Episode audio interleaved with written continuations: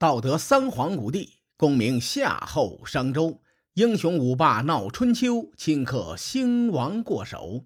青史几行名姓，北邙无数荒丘。前人种地，后人收，说甚龙争虎斗？上一期节目，咱们说到楚成王迈出了争霸中原的最后一步，他在公元前六百三十三年的冬天出兵围困宋国。此次楚国伐宋，联合了陈、蔡、郑、许等诸侯国，兵力呢也是极为强盛。宋国没办法，他们只能向其他诸侯国求助。齐国是宋国的头号盟友，但齐国刚刚发生内乱，被宋国扶上台的齐孝公已经凉凉了。此时齐昭公才做了几个月的国君，屁股还没热乎呢。所以出兵的可能性不大，而近些年来，宋国站在了晋文公的一方。况且当年宋襄公与晋文公还有着一丝的香火情，而宋国大司马公孙固与晋文公也交情匪浅，所以呢，请晋国出手相助，合情合理。于是，这位公孙固快马加鞭，亲自到晋国求援。于是晋文公就召集手下商议这个事情。先轸说：“说这事儿啊，咱们必须得帮宋国。如此一来呢，我们既报答了宋国的恩惠，又救宋国于危难。同时呢，大王您能不能在诸侯中立威，奠定霸业，全看这场抗楚援宋之战了。”胡彦这位老哥是更直接呀。他连抗楚援宋怎么打都想好了。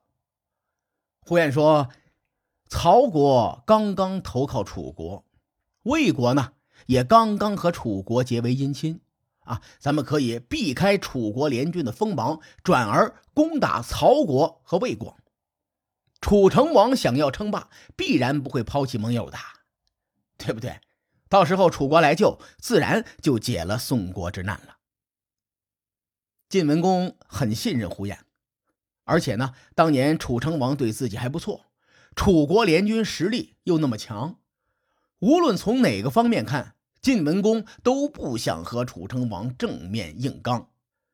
于是，晋文公就采纳了胡彦的方案，准备攻打曹国。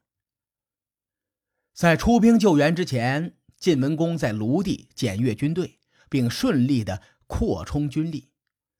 他把晋献公制定的上下二军制改为了上中下三军制。这里需要注意的是，在晋国的这次军改当中，中军的实力是最强的。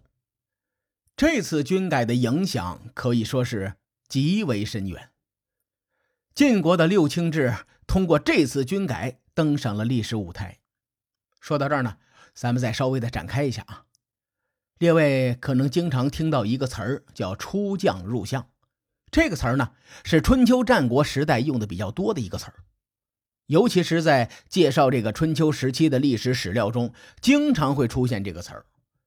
因为在那个时代里呀，这个全国的官员是不分文官武将的，当时贵族阶级学习的东西都很杂。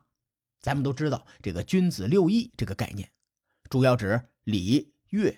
射、御、书、数，但实际上呢，《周礼》中规定的君子六艺比这个更复杂。你比如礼这个科目下就被细分了五种，其中就包括军礼，也就是军中的礼仪。你再比如射这个科目下，也被细分成了五种不同的射箭技巧。君子六艺实际上是当时的教育体系。通过这个体系培养出来的人呢，基本上都是文武全才，出外能够征战，可以做将领；归来呢，哎，可以拜相治理国家。于是就有了“出将入相”这个词儿。晋文公将军队分为三军，每军设置将佐一人，以此为中军将、中军佐、上军将、上军佐、下军将和下军佐。其中中军将是正卿，等同于晋国最大的官儿。因为公族势力被晋献公杀的已经乱七八糟、七零八落了。到了晋文公的时代呢，这次军改大量启用了随着晋文公流亡的那些异姓大夫，轮流来担任六卿。同时啊，由于六卿制度采用世袭制，而且是几个大氏族轮流担任正卿，渐渐的呢，晋国就走上了和其他诸侯国不一样的道路。这是后话啊，咱们暂且不表。在晋文公军改完成之后，公元前六百三十二年的春天，晋文公准备起兵攻打曹国。当时晋国和曹国之间隔着魏国，于是呢，晋文公向魏国借道伐曹。魏成功一听，哎，那不行，这个脑袋摇得跟拨浪鼓似的。坚决不肯借道给晋军。这事儿啊，其实也不怨魏成功，对吧？因为晋国有黑历史啊，假道伐国的事情那是历历在目啊。再加上魏成功跟着他爸的路线走，外交上实行亲楚路线，于是呢，最终这个晋文公假道不成，晋军只能绕道魏国。他们南渡黄河，入侵曹国，攻打宋国。这一年正月十一，晋军攻下五路。各位还记得吗？当年胡彦说的十二年后晋文公会取得五路这块地方的预言成真了。因为地理位置的关系啊，晋军如果想要保证补给线的安全，就必须拿下魏国。所以呢，晋军抓住魏国，一顿输出猛如虎，打的魏国生活都不能自理了。上期节目咱们说过，魏国的实力并不弱，他们有兵车三百乘，所以呢，魏文公才能灭了邢国。即使魏国的实力还行，但是在晋国的面前也是不堪一击。可见晋国的实力得有多恐怖，简直是恐怖如斯。这一战让在晋国的压力下渐渐力不从心的齐国看到了一丝希望。齐国新任的国君齐昭公当即要与晋文公签订盟约。魏成功被晋文公打的一点脾气都没有，他看见晋国和齐国准备结盟，魏成功呢就也想加入到这个联盟里头，结果和他的名字一样，魏成功。吃了闭门羹的魏成功心说：“此处不留爷，必有留爷处；处处不留爷。”爷就回原路。于是呢，魏成功投靠楚成王的欲望更加强烈了。可是魏国的大夫们不愿意魏国投靠楚国，于是呢，魏人联合起来，把魏成功就赶出了国境。这下楚成王坐不住了，毕竟春秋的剧本就那么几个套路。楚成王一看，魏国不但被打了，而且连国君都换了。楚人必须要救魏国呀！只是楚成王领兵伐宋，魏国呢更在宋国的北边。如果宋国不在楚国的手里，楚成王想要救魏国就比较勉强了。列位，咱们在上期节目花了很大的篇幅说鲁国和魏国盟友的渊源，在这儿呢用到了。鲁国作为魏国的盟友，而且。这两个国家又都是亲楚政权，鲁僖公呢就站在了晋文公的对立面，出手援助魏国。鲁僖公派出公子买领兵戍守魏国。楚成王一看，既然鲁国出手了，那我楚军也分出兵力去救魏国吧。楚成王认为，如此一来，魏国必然会解除危机。结果出乎咱们的意料。援助魏国的行动居然失败了。史书记载啊，说公子柏戍魏，楚人救魏不克。在战前，谁都没有想到晋国的实力会这么强大。墙头草卢喜公当时就傻眼了，他心说：“哎呀，我这个队站的有漏洞啊！晋文公在中原折腾这么大动静，无非是为了救援宋国，顺便立威。”其实晋国和齐国结成盟友，魏国的小伙伴更是将国君都驱逐出境了，以此来讨好晋国。